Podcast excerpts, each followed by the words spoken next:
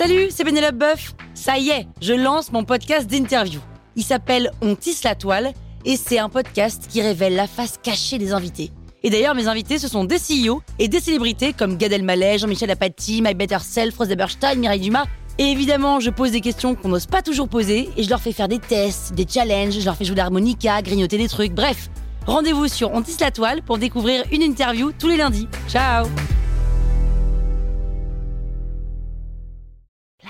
Sur écoute. Tout le meilleur des mondes et que quelqu'un vous donne la main. Vous écoutez Krusty Book, le podcast qui résume les livres en vous spoilant le hook.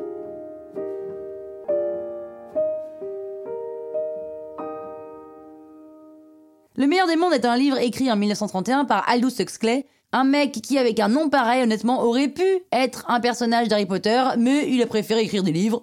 Très bien.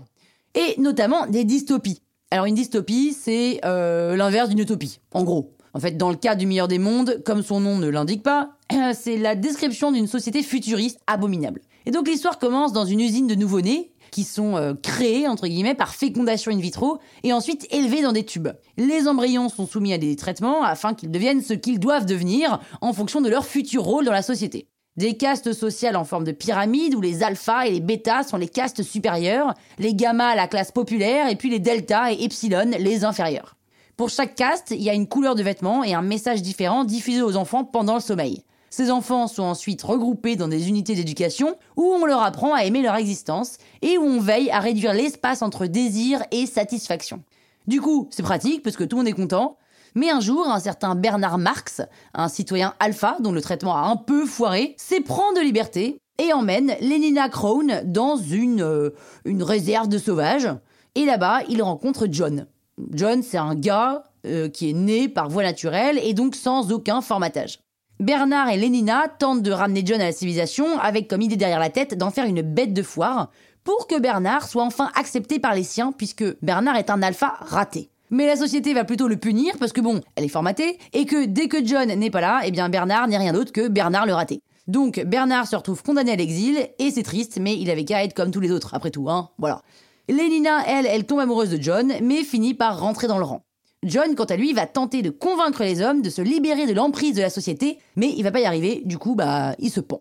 Voilà, alors en lisant ce livre, on comprend vite qu'Aldous a voulu faire une caricature de notre société en reprenant des traits existants qu'il tire et qui tire et qui tire jusqu'à ce qu'ils deviennent grotesques. Et de cette manière, il critique plusieurs choses. Première chose, l'eugénisme, autrement dit la recherche de la race parfaite. Deux, la société liberticide, en dénonçant tout ce qui finit par isme, le communisme, mais aussi le fordisme et le consumérisme, bon en gros, euh, toute la production et la consommation de masse.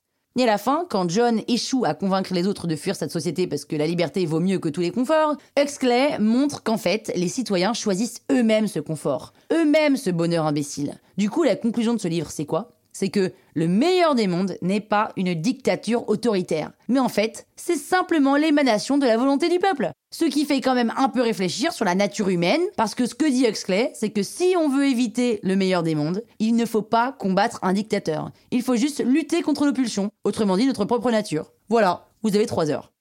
Le meilleur des mondes quelqu'un la main. Croustille, hein?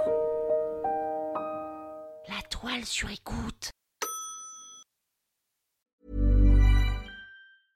Mom deserves the best, and there's no better place to shop for Mother's Day than Whole Foods Market. They're your destination for unbeatable savings, from premium gifts to show-stopping flowers and irresistible desserts. Start by saving 33% with Prime on all body care and candles. Then get a 15-stem bunch of tulips for just $9.99 each with Prime. Round out Mom's menu with festive rosé, irresistible berry chantilly cake, and more special treats. Come celebrate Mother's Day at Whole Foods Market.